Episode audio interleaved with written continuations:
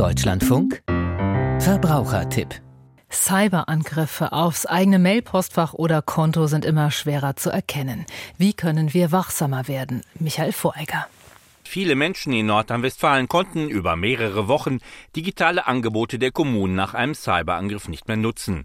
Die Zahl der Attacken im Internet auf Privatleute, Unternehmen und andere Organisationen steigt nach Angaben des Bundesamtes für Sicherheit in der Informationstechnik beständig.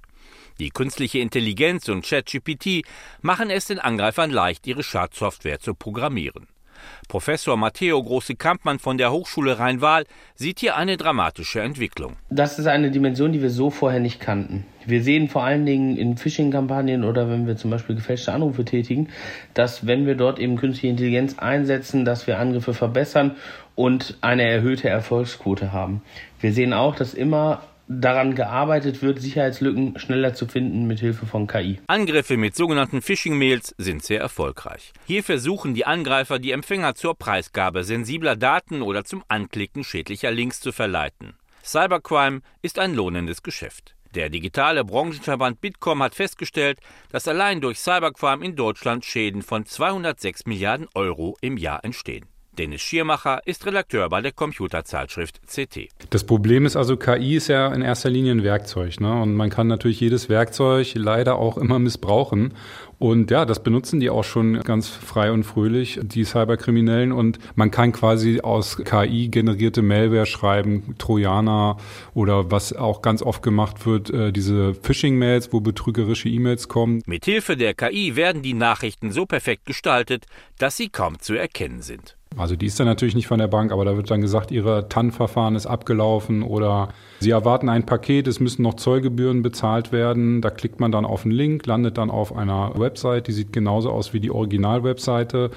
Ja, dann lässt man sich da ein bisschen aufs Glatteis führen, gibt seine Kreditkartendaten ein und innerhalb von Sekunden ja, ist die Karte quasi verbrannt, weil die Kriminellen dann damit bezahlen können. Mit künstlicher Intelligenz ist es bereits möglich, Stimmen zu kopieren. Dann kommt ein Anruf von der Tochter und die künstliche Stimme ist täuschend echt. Das ist mit geringem Aufwand bereits heute machbar. Noch spielt das in den digitalen Angriffen keine Rolle. Die kriminellen Organisationen setzen aktuell auf bewährte Methoden und verbessern diese regelmäßig. Und es gibt ja dann auch die klassische WhatsApp-Nachricht: Hi Mama, ich habe eine neue Nummer. Kannst du mich bitte anrufen? Hab mein Handy verloren. Ja, und wenn man sich dann darauf einlässt, da geht's halt auch nur um Abzocke. Also da sollte man dann die vermeintliche Person, die einen da kontaktiert, wirklich dann selbst nochmal anrufen und fragen, hallo, warst du das jetzt wirklich? Die Angreifer sind immer im Vorteil und ihre Werkzeuge sind auf dem neuesten technischen Stand. Für den Nutzer ist das ein Problem und hier hilft nur entsprechende Vorsicht bei der digitalen Kommunikation.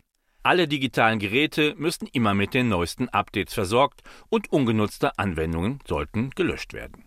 Bei verdächtigen Mails kann ein Blick auf den Absender helfen, um einen Angriff zu erkennen. Blindes Vertrauen hilft hier nicht weiter.